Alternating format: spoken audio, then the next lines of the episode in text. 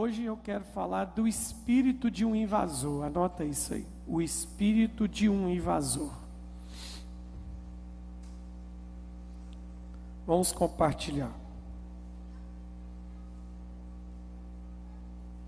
Eu sinto a presença de Deus aqui. Jesus está aqui. Há um fogo queimando dentro do nosso espírito aqui. Aleluia. Romanos 8,19. Põe aqui na tela para nós. Vamos ler este versículo. E vamos começar a pensar em algumas coisas. Romanos 8,19.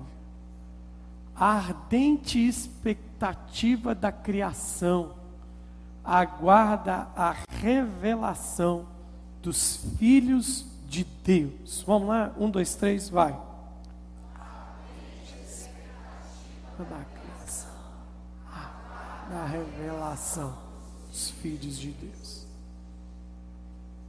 Existe uma expectativa na criação pela manifestação dos filhos de Deus. Dos filhos de Deus. Veja bem. Vamos, lembrar de algumas coisas. Vamos lembrar de algumas coisas aqui. Preste, preste bem atenção. Quando alguém vem para Jesus, quando alguém vem para Jesus, a grande maioria de todos que aqui estão, é? Eu acho que com muito poucos aqui são uma, uma, uma exceção nessa regra. Eu acho até difícil falar sobre isso, porque eu não vim para Jesus por causa de uma necessidade. Eu nasci já sendo de Jesus. Eu não tive muita escolha, não, graças a Deus. E se tivesse, escolheria Jesus de novo. Mas a maioria das pessoas vem para Jesus por causa de uma necessidade pessoal. Você concorda comigo? Todo mundo vem, para Jesus no momento que ele está onde? No fundo do poço. Está perdido, está desorientado, está desnorteado. É assim quem vem a primeira vez e quem vem a segunda, a terceira. Né? É, a pessoa vem porque não aguentava mais a vida que tinha. É assim que a pessoa vem. E aí, quando ele estava naquele momento de tempestade, de caos, ele recebeu uma palavra de vida, uma palavra de esperança, que trouxe um, um, que trouxe um descanso no espírito dele. Ele olhou para aquilo e falou: É isso que eu preciso. É? Recebeu uma palavra de esperança, assim foi com você. E hoje você é um salvo, e hoje você é um salvo em Jesus. Glória a Deus por isso. Você está vivendo a vida de verdade, né? Na NTLH é, Mateus capítulo 16, 24 em diante, fala da vida verdadeira. Né? Jesus diz que aquele que quiser viver a vida verdadeira, tome a sua cruz, negue-se a si mesmo e venha. Se existe, se ele está falando de vida verdadeira, é porque existe uma vida falsa. E a gente passou a viver uma vida verdadeira em Jesus. Ninguém, e ninguém chega a Jesus com entendimento claro do que é ser igreja. Ninguém. Ninguém chega para Jesus com entendimento claro do que é a sua função. Todo mundo vem com o interesse de resolver sua vida. Eu preciso resolver o meu problema. Cada um tem um problema. E as pessoas encontram em Jesus a solução daqueles problemas. É assim com todo mundo, não tem nada de mal nisso não. Tem nada de errado nisso. Né? Jesus disse né, é, que ele viria para tirar o fardo. Né?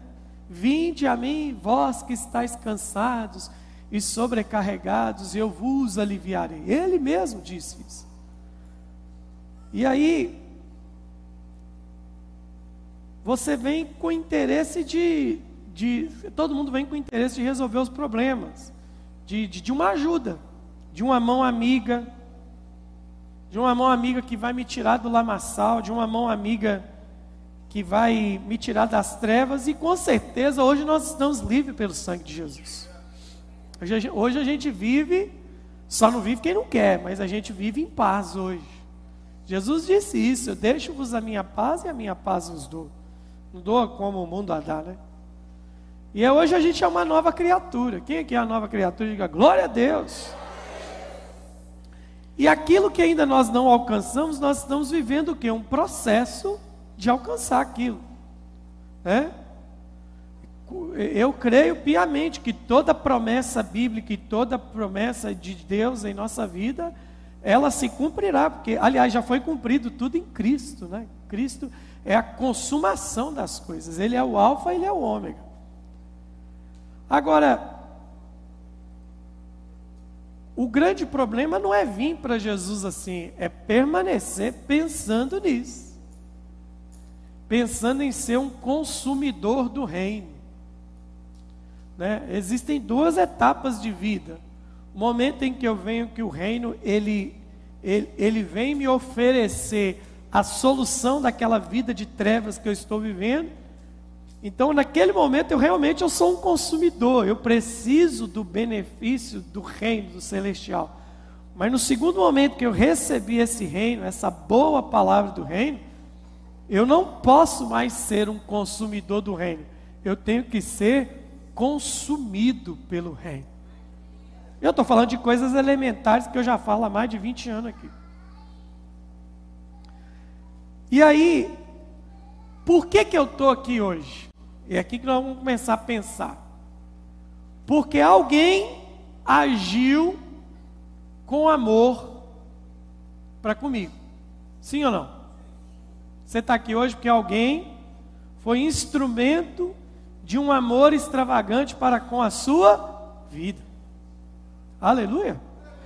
Ninguém aqui estaria aqui hoje se alguém não estivesse embriagado, embebecido de amor para poder tocar a sua vida. Nunca se esqueça disso. Entendeu? Alguém em algum momento, preste atenção nisso, Alguém em algum momento deixou de lado sua ocupação, seus afazeres, seu momento com família, de trabalho, até noite de sono, para poder investir um tempo em você, para que esse amor te tocasse e você estivesse aqui hoje. Estou errado? Alguém investiu tempo em você, sim ou não? De oração, senta aqui, te explicar isso é assim. E continua sendo assim. Ai de nós se não fossem as pessoas tomadas pelo amor de Deus para olhar por nós, por nós com um olhar de misericórdia e amor. Mas a grande questão é não foi um anjo, não foi um anjo que veio e pregou o evangelho para você. Foi alguém. Até que os anjos queriam, os anjos queriam estar na palavra de Deus. Os anjos os anjos queriam a missão de pregar o Evangelho, mas a eles não foi dada a missão de pregar o Evangelho. Imagina o privilégio que nós temos. Nós somos responsáveis por ter que fazer o que os anjos que queriam fazer. Isso é muito sério. Então, veja bem. O que, que eu quero te mostrar? Que o mover de Deus passa pelo homem. O mover do diabo também passa pelo homem. Os dois estão servindo ao seu pai. É o pai que eles escolheram ter. Alguém está servindo a Deus. Tudo que Deus está fazendo no mundo, Ele está fazendo através dos seus filhos. Tudo que o diabo está fazendo no mundo, está fazendo também através dos seus filhos. O mover passa pela vida do homem. E aí, o que é ser igreja? Ser igreja é ser portador da vida e dos princípios do céu. Nossa vida não é daqui, como eu preguei segunda-feira passada. Nossa vida está escondida em Jesus. Ser igreja é ser portador da voz do céu. Ser igreja é ser representante do poder e do amor de Jesus. Coisas simples, elementares.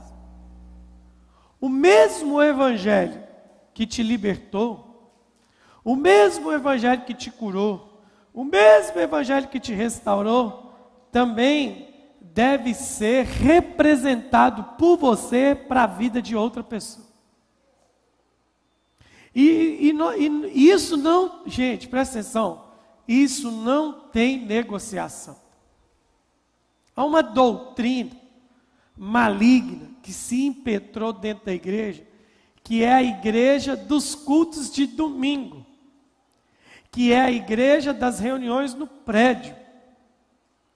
As pessoas são cristãs apenas no culto, e o cristianismo deve ser vivido de segunda a segunda, fora das estruturas. O nosso evangelho não é testado aqui dentro, não, aqui dentro, irmão. Só faltam duas coisas para nós aqui dentro: asinha e auréola. Todo mundo aqui é anjinho. Agora, a prática do evangelho, quem sabe quem nós somos é a nossa família, quem convive com a gente todo dia, é os nossos vizinhos. Quem está experimentando desse evangelho que nós dizemos ser participantes não são as pessoas aqui no prédio. E, e eu sabe o que eu acho engraçado? Isso para mim é engraçado. É trágico, mas é engraçado. Que tem gente que não consegue viver o evangelho nem no prédio. Aí eu te faço a pergunta: como é que vai conseguir viver lá fora esse evangelho? Se num ambiente de glória, tudo favorável, música, som, palavra, oração, a pessoa não consegue dar uma resposta mínima à glória de Deus. Imagina quando passa isso aqui. Que que é isso, meu Deus do céu? O diabo nem incomoda ele, porque ele já faz o papel do diabo já. Então assim, a mesma semente que eu recebi de alguém é a semente que eu devo semear. O mesmo amor que eu recebi, eu devo semear. A mesma proporção de impacto de amor que eu recebi, eu devo entregar. Diga comigo, evangelizar é o maior ato de amor.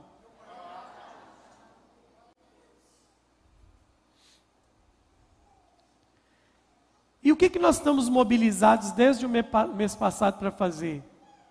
Deus está te convidando a fazer a parte do maior ato de amor que essa cidade já viu. Você entendeu o que eu acabei de dizer? Deus está te convidando a fazer parte do maior ato de amor que essa cidade já viu. Você colocou na sua cabeça que em fevereiro nós vamos evangelizar no mínimo 1% de Valadares inteiro. Você não está crendo nisso. Você não está crendo. Eu acho que tem gente que não está crendo nisso. Em fevereiro nós vamos tocar com o amor do Evangelho, pelo menos 1% de toda Valadares.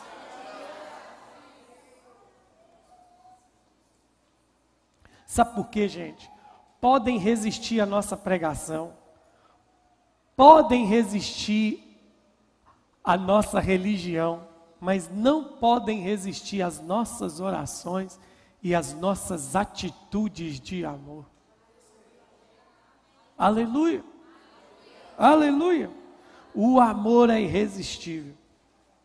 Nós vamos começar com as nossas famílias, amigos, depois vamos entrar, invadir a, a nossa contaminação vai ser mais violenta do que o Covid. O vírus do Evangelho é mais violento do que qualquer vírus que existe. Porque todo vírus é sazonal, ele fica durante um período na pessoa, mas o vírus do Evangelho fica para a vida eterna. Ele contamina. E aí, que, que é esse espírito do. Nós, eu não estou preocupado com a estratégia, eu estou preocupado com o espírito do invasor. Se a gente tiver um espírito de amor, ninguém consegue segurar. Ninguém. o invasor precisa entender, você precisa entender que você é uma voz profética. Você precisa entender que você é uma voz profética. E o que que, e que, que eu preciso ter para entender que eu sou uma voz profética? Ter um coração, preste atenção nisso, cheio de paixão e os olhos embriagados, umedecidos, encharcados de lágrimas. Tem que ter paixão. Tem que ter paixão. Eu não sei se é verdade, um tempo atrás, por isso que eu nem repassei. Eu recebi um áudio em espanhol, muito embolado, de cinco camaradas no México. No México, cinco camaradas no México, que dizem ter tido a mesma experiência ao mesmo tempo e por cargas d'água eles se encontraram. Qual que foi a experiência desses cinco caras? Estou te passando de que eu recebi. É, eu averiguei a fonte, rodou mesmo no México, rodou em tantos países. Mas até hoje eu não vi esses camaradas. É um áudio de cinco caras, falando desesperadamente, que eles tiveram a experiência do inferno. Os cinco foram ao lugar de tormento. E eles voltaram contando o que viram. Eles estão alucinados. Eles estão desesperados. Eles entraram em uma frenesi de evangelização tão grande, porque eles estão desesperados com o que viram. Rapaz, eu fiquei pensando assim: Deus podia fazer isso com todo crente, levar o crente cinco minutos lá no inferno, rapidinho. Ele vai apaixonar com dois minutos. Podia fazer isso, né? Porque nós só vamos entender que somos uma voz profética o dia que a gente tiver noção do buraco que as pessoas estão indo se meter. Irmãos, eu já li a Bíblia e a parte de que quem ficou sem Jesus não é bonita, não. Ela não é bonita. Isso não deveria gerar nem prazer em nós, não. Eu já vi crente falando, né, no final vocês vão ver o sol da justiça raiar, Deus vai acabar com isso tudo, esse povo blasfemador. Nós não temos que ter isso como vingança na nossa boca, não, irmão. Isso é terrível, isso é falta de compaixão, isso é falta de amor. Nós temos que pregar o Evangelho, temos que pregar a verdade, temos. A gente não devia olhar para a situação que o mundo se encontra? Como assim? É, fulano que pratica isso, fulano que é assim, tem, tem que ir para o inferno mesmo. Gente, nós não temos noção do que, que nós estamos falando. Se você não tem a mínima noção de quando você fala isso, dá uma ida em Apocalipse e vê como é que é a região que vai ficar quem ficar sem Jesus. Sofrimento eterno. E esse é o nosso papel aqui como igreja: é ser voz profética para aqueles que Deus vai colocar no nosso caminho para ouvir o Evangelho da verdade. O que, que é uma voz profética? Em 1 Coríntios 14, 13, Paulo, 3, Paulo fala assim: Mas o que profetiza, fala, 14, 3 de Coríntios, mas o que profetiza fala aos homens para edificação, exortação e consolação. O que quer ser uma voz profética? Diga comigo, falar da parte de Deus. Diga mais forte, falar da parte de Deus. Liberar o sobrenatural. Uma declaração de fé. Isso é ser voz profética. O que é ser voz profética? É falar, está escrito, levante e anda. Existe outro caminho. Deus vai te tirar dessa. Sua vida vai mudar. Aleluia. Algo sobrenatural vai acontecer. Voz para. Preste atenção. Deixa eu te falar uma coisa. Assim como eu creio que foi com Jesus, eu creio que será conosco. Como assim, pastor? Deixa eu te explicar. Lázaro morre e fica e fica in, na, na, na sepultura três para quatro dias. Estava lá o velório. De repente, Jesus chega no jardim onde ele está sepultado e eles levam Jesus até o túmulo de Lázaro. Aí Jesus manda tirar a pedra e Jesus libera o grito, o brado, ou só a palavra mansa. Sa Lázaro, sai para fora.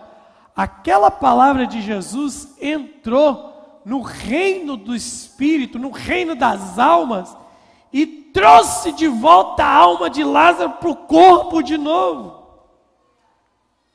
Tudo é uma questão da voz certa no lugar certo. Daqui um mês a sua voz vai encontrar um túmulo.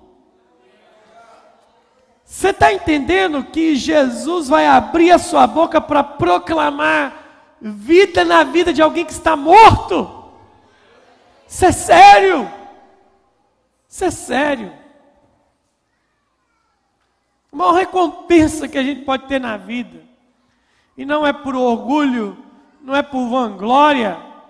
É quando a gente estiver na eternidade e a gente poder olhar com satisfação todas as pessoas que lá estarão e que nós fomos usados como meros instrumentos para que a eternidade chegasse até essas pessoas. Isso é ser voz profética. Isso é ser voz profética. Quem fala, quem profetiza, fala aos homens para edificação, exortação. Ser voz profética é ter uma ousadia, é ter fé para liberar o sobrenatural sobre todas as classes de pessoas sobre homossexuais, LGBTQI, não sei o que, viciados, é, mendigos, feiticeiros, doentes. Sabe por quê? O mundo não tem vergonha. Gente, presta atenção nisso. O mundo não tem vergonha de ser mundo. Nós não temos que ter vergonha de ser voz profética. Não temos que ser, não temos que ter vergonha de ser voz profeta. Tem um pastor que a igreja dele, depois desse acontecido, não, não coube de gente. Uma declaração.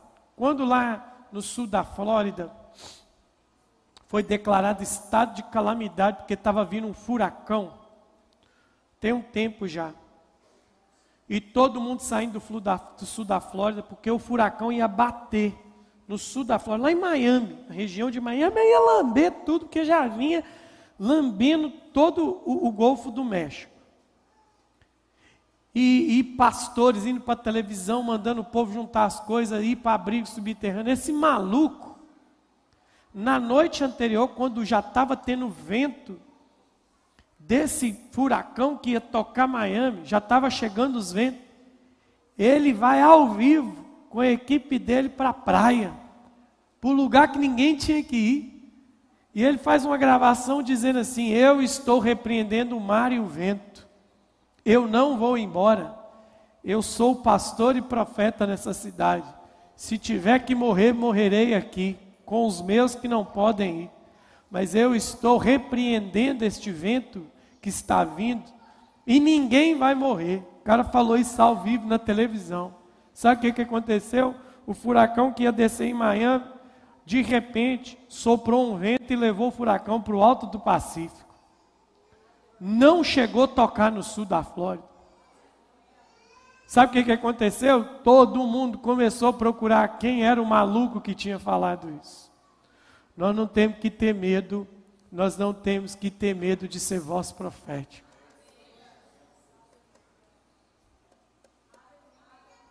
Nós não temos que ter medo. Isso é ser voz profética. O que move uma voz profética? Diga comigo, paixão. Diga, vamos lá?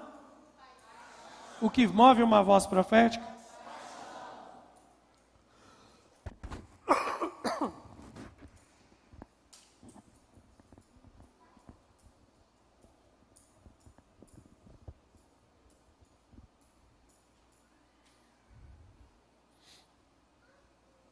O John Wesley estava tão apaixonado por Deus para ganhar o seu continente que ele viveu e morreu por aquilo. De, deixa eu falar uma coisa. Eu, eu, eu vou dizer aqui com muita educação, para quem. Que sei que tem várias interpretações. Eu respeito, eu estou dizendo com muita educação, eu respeito quem tem sonho. Eu respeito. Se você tem um sonho de algum tipo de realização na vida. Mas eu quero dizer para vocês que depois que eu conheci o Evangelho de Jesus de verdade, eu não tenho sonho nenhum mais. Eu não tenho realização.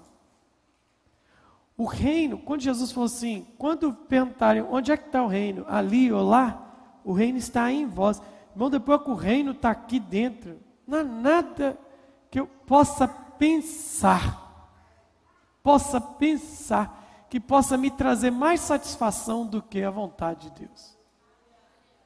Nada. Eu fico vendo a nossa preocupação em fazer um monte de coisa, um monte de agenda, um monte de fadiga na vida. Mano, mês passado encontrei uma pessoa triste caminhando, o que aconteceu? Está cabisbaixo. Ah, pastor, estou muito triste. Porque eu não vou conseguir, não vou conseguir viajar, tirar férias. Eu estou muito triste. Falei, você está triste por causa disso, meu é, é lamentável. É, a vida é tão difícil. Eu não vou conseguir nem ir. Aí, nem aqui perto. Nem aqui perto. 300, 400, sei lá quantos quilômetros. Olhei para ele assim. Falei, mas se você tirasse umas férias agora, isso ia trazer satisfação para você? Nossa, é tudo que eu mais preciso nesse momento. É descansar eu falei, você não consegue fazer da sua casa um paraíso, não? Como assim? Ué, deita lá, tira férias da sua casa, inventa. Inventa alguma coisa. Você sabe que você está sem dinheiro para viajar? Inventa alguma coisa. Vai para a garagem fazer crossfit, treinamento funcional. Inventa alguma coisa. Fala para os seus vizinhos que você vai passar 30 dias tomando conta dos cachorros dele, cobra 5 reais. Há uma frustração nas pessoas na não realização porque o reino ainda não entrou.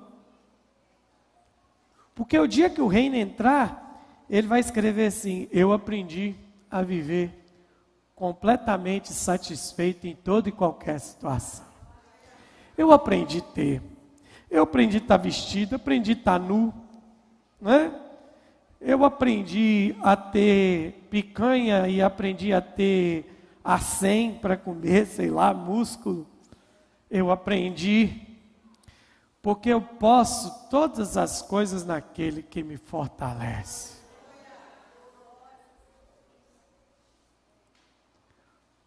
A paixão nos leva a ver tudo com outra ótica. Veja bem, olha a oração de um missionário apaixonado. Vou replicar aqui.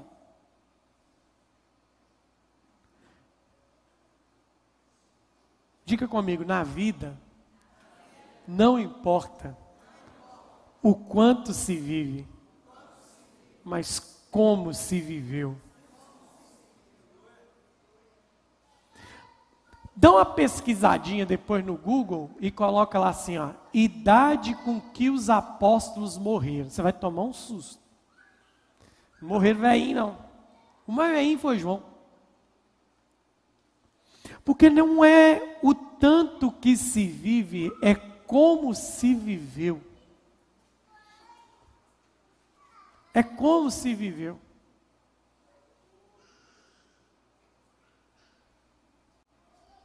É como se viveu.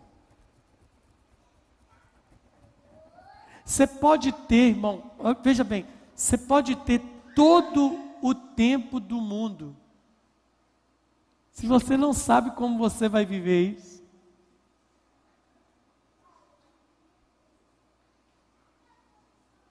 se você não sabe como vai viver isso, é terrível. Não é o, o, o quanto se viveu, é como se viveu. Olha a oração desse missionário. Eis-me aqui, Senhor, leva-me até os confins da terra, qualquer lugar, lugares selvagens. Envia-me, olha o cara, para longe de tudo, e a quem clama por conforto.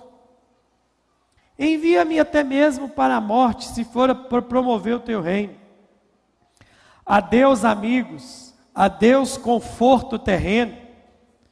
Se o Senhor quiser, gastarei minha vida em covas, cavernas. Se isso servir para o progresso do reino, declaro que agora não gastarei minha vida de outro modo, nem em troca do que o mundo me oferece. Não me importa onde ou como vivi, ou que dificuldades que passarei e passei, contanto que desta maneira eu tenha feito tudo o que Deus quis de mim. Sabe quem falou isso? David Brain. Morreu com 29 anos de tuberculose no campo missionário. Essa foi a oração. Gastarei minha vida. Sabe o que, que move uma pessoa? Paixão. Paixão.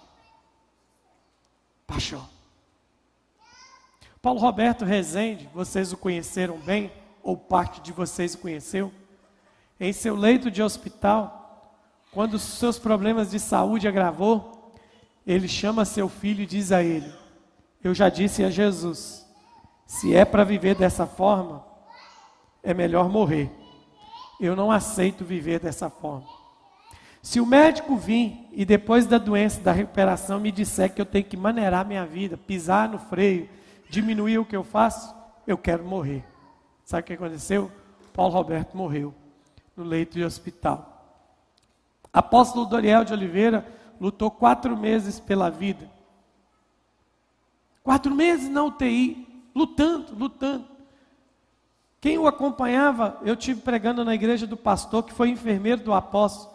Ele falava, Moisés, não tinha lógica. Às vezes à noite ele acordava dos seus devaneios acordava dos devaneios e falava: Menino, me tira daqui, porque eu tenho muita coisa para fazer ainda para Jesus na cama, cheio daqueles negócios de escária. O apóstolo foi internado com mais de 120 quilos, foi sepultado com 76 quilos.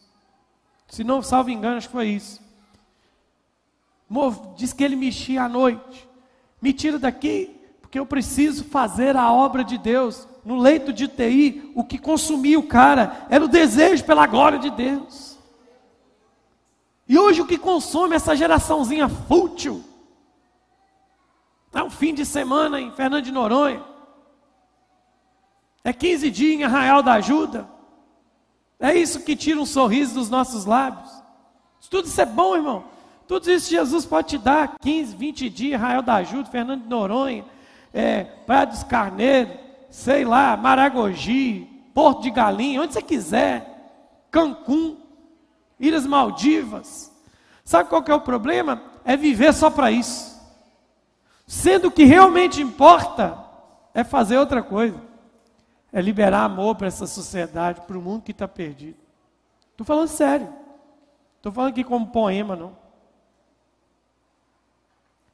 O que, que Deus está esperando para a gente terminar? Diga comigo, uma geração que responde. Deixa eu ler os números aqui para você. Primeira coisa de ler os números, escute isso. Deus está te chamando para fazer parte do maior mover de salvação que já viu a nação brasileira. Em 1980, quando eu nasci, o Brasil, a população brasileira tinha 6% de evangélicos. 6. 1980, 41 anos atrás. Hoje, hoje, estão dizendo estão dizendo que somos 42%. Não sei se o número é verdadeiro, mas hoje somos 42%. Por quê? Se o Brasil tem 200 milhões de habitantes, é, 10% é 20 milhões. Não, hoje nós somos 30% só. Nós somos 60 milhões de crentes no Brasil, de evangélicos no Brasil. Somos 30%. Dos 200 milhões, somos 60 milhões estão fazendo uma pesquisa, diz que em 2032, daqui 10 anos, nós seremos de 40 a 50% da população brasileira. Nós vamos ter entre 80 a 100 milhões de evangélicos. A, minha preocupação não é o número, a minha preocupação é a, é, é a qualidade, o tipo de evangélico. Né? Do jeito que está indo aí, está fácil ser evangélico. Mas veja bem, Deus está levantando uma geração que responde ao que Ele está liberando sobre a terra. Fala para o seu irmão, você faz parte. Você é a pessoa certa. Para esse tempo. Para esse tempo. Para esse tempo.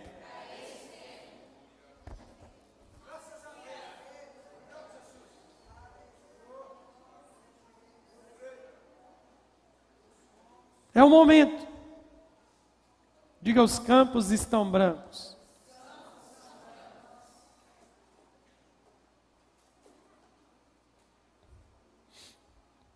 Ele tem que entender que perdas fazem parte do ministério. Está na Bíblia. Jesus fala na parábola do semeador que apenas 25% da semente semeada que frutificou beira do caminho, terreno pedregoso, crescer meses espinhos. Só a última parte, 25% frutificou. Mas aqui frutificou, frutificou 30, 60 e 100 por um. Ou seja, recuperou o prejuízo da 75%. Veja bem, a gente tem que ir Tem gente que não importa aconselhamento, não importa mentoreamento, não importa pastoreio, ele vai chutar o balde. Temos perda. Esses dias fizeram um levantamento aqui que de 2016 para cá, eu acho que é de 2016, nós aqui passamos mais de 1.500 pessoas pelo encontro. 1.500, nós, nós ainda estamos bem. Se reteu 30%, nós retivemos 30%, então está bem, está melhor do que a média mundial. A média mundial de retenção é 20%. Nós estamos na casa dos 30%. É, alguns filhos vão embora, algumas pessoas vão se, porque não quiseram o evangelho. Mas lembra do conselho que eu dei ontem a você? Quer viver debaixo do favor? Continue. Continue. Continue continua caminhando. Reclamação sempre vai ter. Aprenda uma coisa: você, você crê que Jesus te chamou? Quem crê que Jesus te chamou? Então deixa eu te dar um conselho. Se prepare. Se não acontecer mais nada de ruim na sua vida, isso aqui que eu vou te falar vai acontecer. Não é praga de pastor. Você vai ser culpado pelo problema de alguém. Ajudando você vai ser o eu já falei isso para uma pessoa, falei, irmão, desculpe, o problema da sua vida se chama eu. Eu sou o problema. Sabe qual foi o problema? O meu problema foi ter te apresentado o Evangelho. O meu problema foi ter te apresentado o chamado de Jesus. O meu problema foi ter te apresentado a obra redentora da cruz.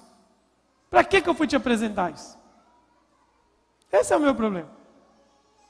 Você vai ser o culpado do problema de alguém. Ô, gente, Faz uma pesquisa de campo. Você não precisa de mais do que um, não. Só um você vai resolver sua pesquisa de campo. Porque eu garanto que o resto vai ser assim. Chega para um desviado, alguém que está afastado, alguém que sumiu na pandemia. Pergunta para ele assim: Ô Fulano, por que, que você sumiu? E senta para ouvir. Essa é a sua pesquisa. Você vai ouvir uma dessas coisas. Ah, cara, eu, eu desanimei, desanimei da igreja, as coisas não são mais a mesma. Aquele povo, a igreja não é mais a mesma, não ora como orava antes. Vai ouvir isso. Ou vai ouvir o seguinte: sabe o que você vai ouvir? As pessoas começarem a orar diferente para mim, cara. As pessoas não me amam mais como amavam antes, cara. Você vai ouvir isso. Ou você vai ouvir alguém pecou. O pastor pecou, a pastora pecou, o líder pecou. Os líderes não são que falam que sejam. Irmão, o dia que você sentar perto de alguém que saiu da igreja e falar assim, velho, eu saí porque eu sou safado eu sou sem vergonha, eu sou bandido, eu sou filho do capeta. É por isso que eu saí. Eu sou clone de Satanás. Eu sou filhote do capiroto. Se uma pessoa falar isso, cai no chão arrebatado e glorifica, porque é o primeiro que você vai encontrar com a verdade na sua vida.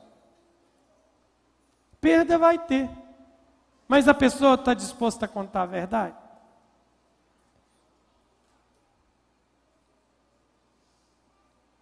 Um dia um camarada falou assim: Ô oh, irmão, você sumiu e tal, tal, tal, tal. O que, que acontece?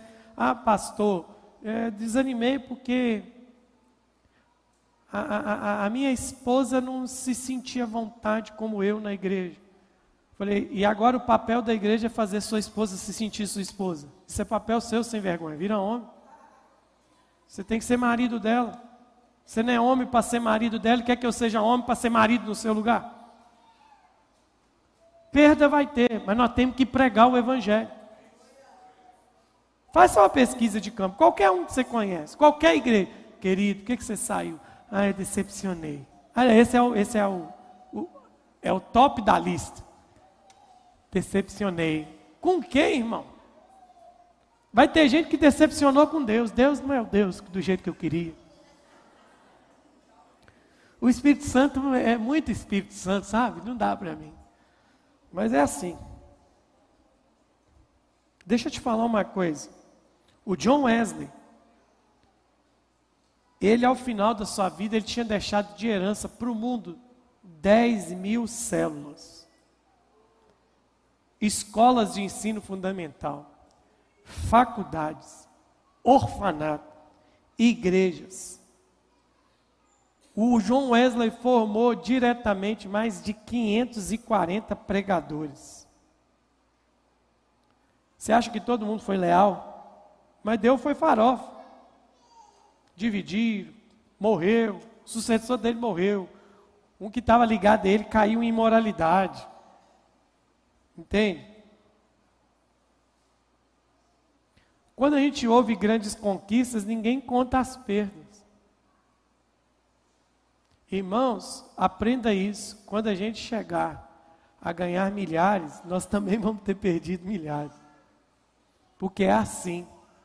Mas a, a, o que a gente tem que fazer é o seguinte: é parar de contar os que se foram e passar a celebrar os que ficaram. Dá um abraço em quem está do seu lado. Diga, você merece festa. Você está aqui. Você deve ser celebrado. Que isso, o tempo passou. Então diga comigo, um invasor. Diga, um invasor é uma voz profética com paixão no coração e alguém que responde o fogo do céu. E por último, a marca do espírito de um invasor. Um invasor do amor de Deus é alguém com lágrima nos olhos e compaixão. A Bíblia diz que um coração contrito e um espírito quebrantado, Deus não. rejeitará. Deus não resiste a um espírito contrito e um coração quebrantado. Deus não aguenta essas coisas.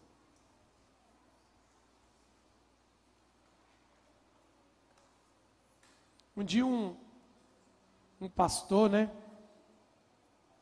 me perguntou assim, né? Estava numa reunião. Ele falou, Moisés, Deus não, não tem sentido em Deus mesmo, não. Eu falei, é, você falou uma coisa certa. Tem sentido em Deus mesmo, não. Não, eu diria o seguinte: sentido tem, tem lógica em muita coisa de Deus. Mas Deus estabeleceu todo o seu reino e toda a sua vida por princípios. É, mas tem coisa que Deus faz que eu não entendo, não. Por quê? Olha para você ver fulano. Como é que Deus usa fulano? Daquele jeito ali. Mas por quê? Você sabe o que, que o fulano fez? Fez assim, não sei, não gostaria que você me contasse. Não, se eu te contar o que fulano já fez, por que, que você acha que Deus ainda usa ele desse jeito?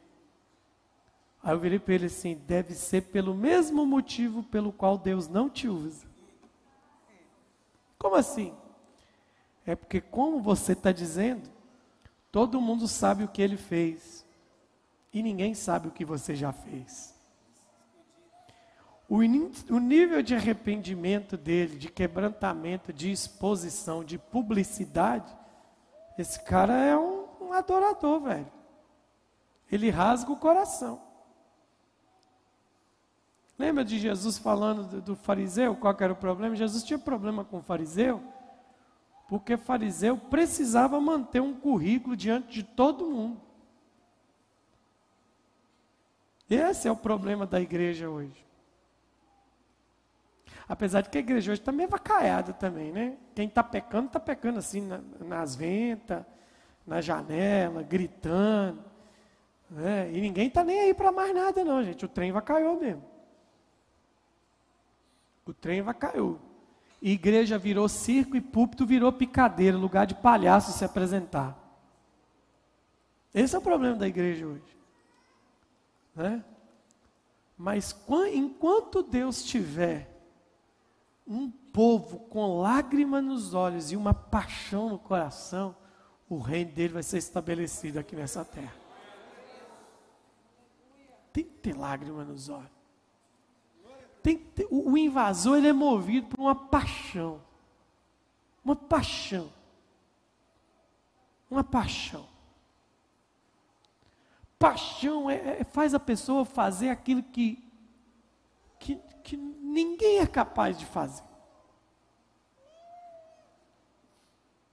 Hoje eu tive um, uma, uma, uma, uma, clara, um claro testemunho do que é alguém movido por uma vocação apaixonada. Nós tivemos um problema lá em casa que entupiu uma caixa de passagem daquelas de gordura de esgoto. Entupiu. Aí eu ligamos, o cara veio e foram dois. Aí chegar, estampar, olhou, está entupido, é claro que está entupido. Se não tivesse entupido, não tinha chamado. Né? Aí eles pegaram aquela máquina, o rotorruter lá, com aquelas molas, e um ficou meio assim. Um olhou para o outro e falou assim: e aí, o que, que nós vamos fazer? Nós temos que enfiar esse negócio aqui dentro. E você vai meter a mão aí? Você... O cara, do jeito que estava, pegou o negócio, enfiou a mão lá dentro, ficou com a mão lá dentro, e olhando aquele negócio. Eu falei, bicho, você é doido, você não amarrou nem uma sacola na sua mão. Ele falou, eu vim aqui para resolver o problema.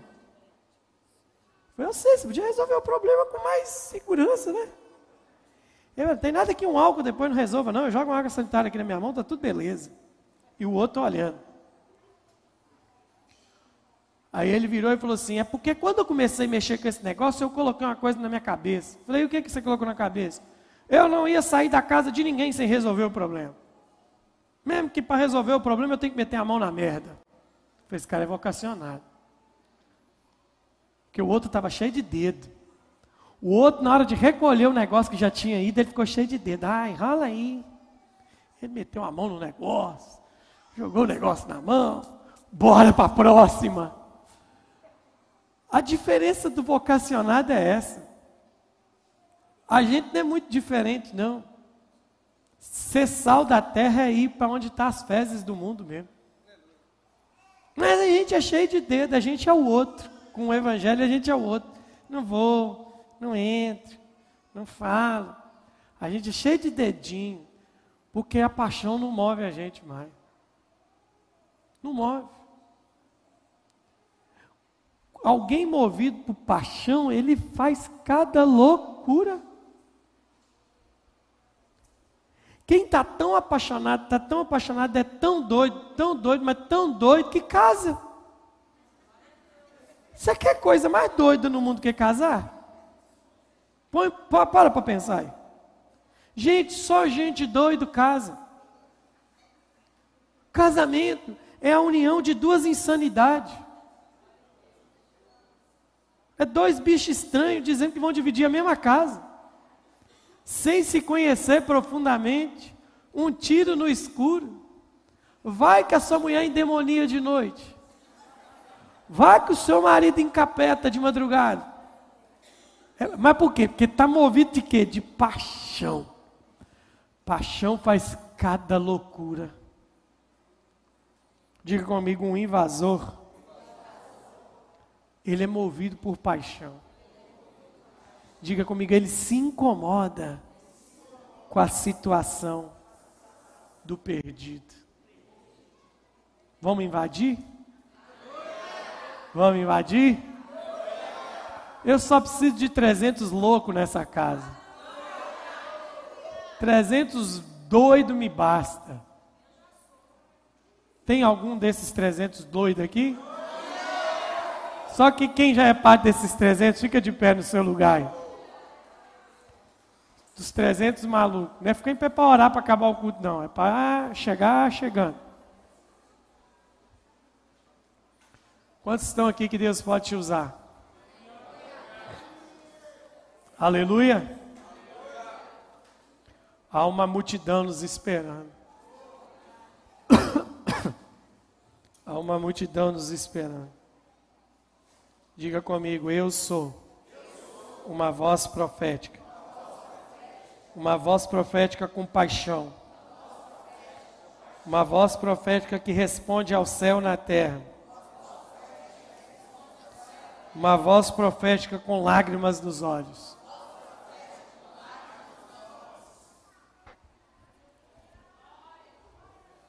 Ô irmãos, antes da gente adorar,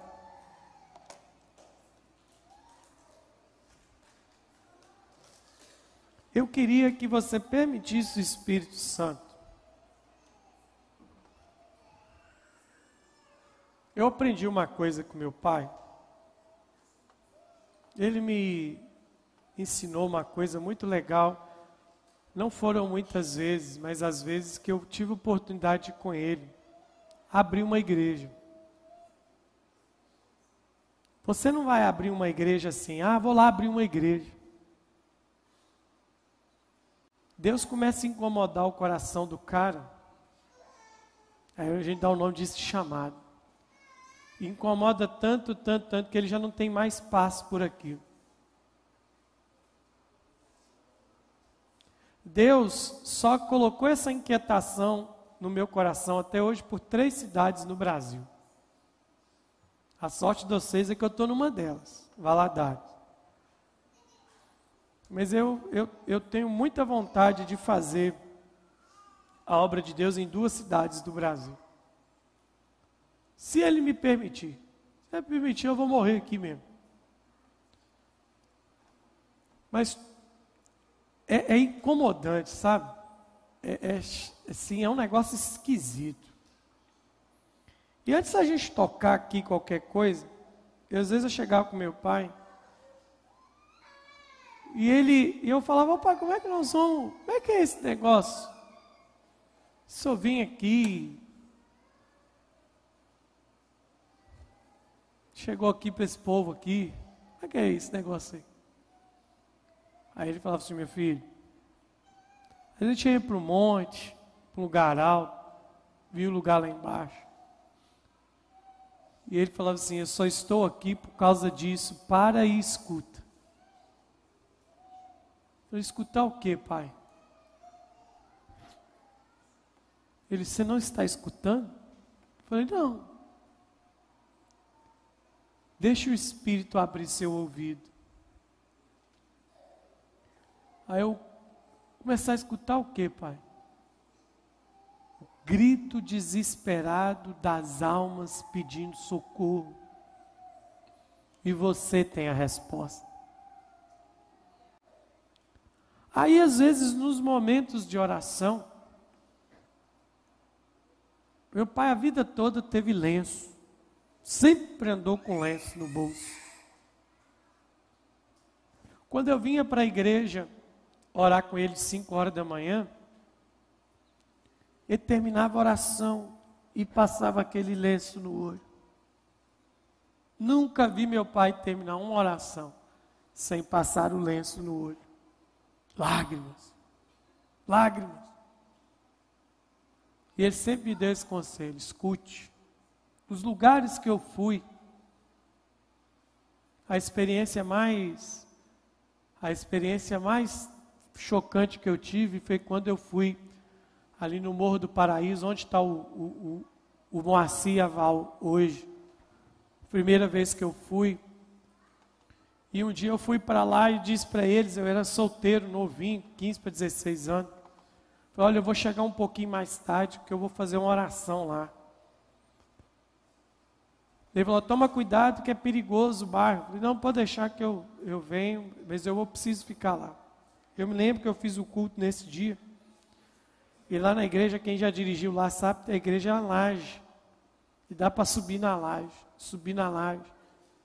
E comecei a olhar o bairro. Muita, não sei se hoje está assim, mas muito, muito tráfico muita prostituição infanto-juvenil. E eu agachei lá em cima. E eu falei, Deus, me dá dores de parto por este bairro. Me faz escutar aquilo que meu pai falou, o choro das almas perdidas. Irmãos, é uma das coisas mais agoniantes que, que eu ouvi na minha vida.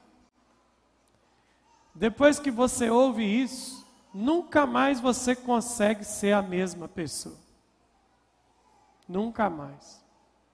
Nunca mais. Você pode tentar fugir, você pode descabiciar, você pode fazer o que for, você nunca mais.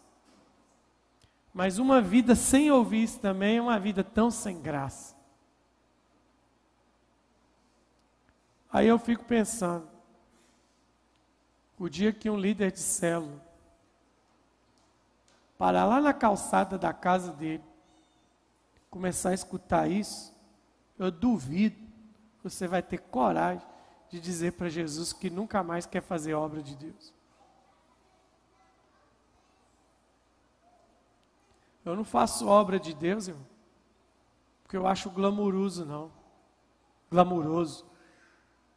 Eu faço obra de Deus porque eu fui amarrado e não tem jeito de soltar mais, não. Tem jeito não. Eu, eu não tenho coragem. Eu não tenho coragem de olhar para Jesus e falar que eu não vou fazer nunca mais nada na minha vida.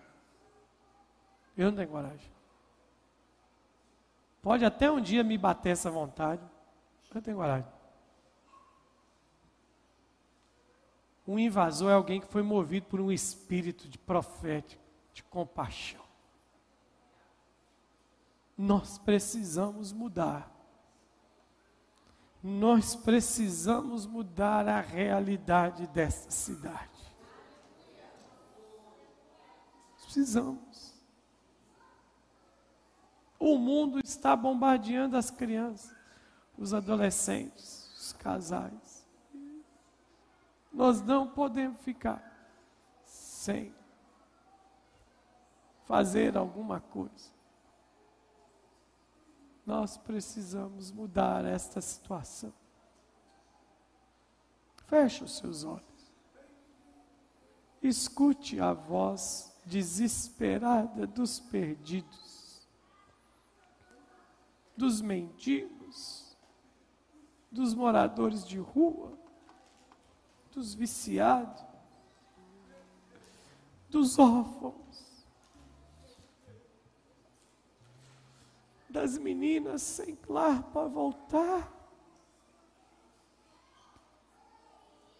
das grávidas que engravidaram sem ter um marido para assumir um filho. A criação geme na expectativa daqueles que têm resposta. Daqueles que têm resposta. Vamos. O seu bairro chora. A sua rua chora. O mundo chora.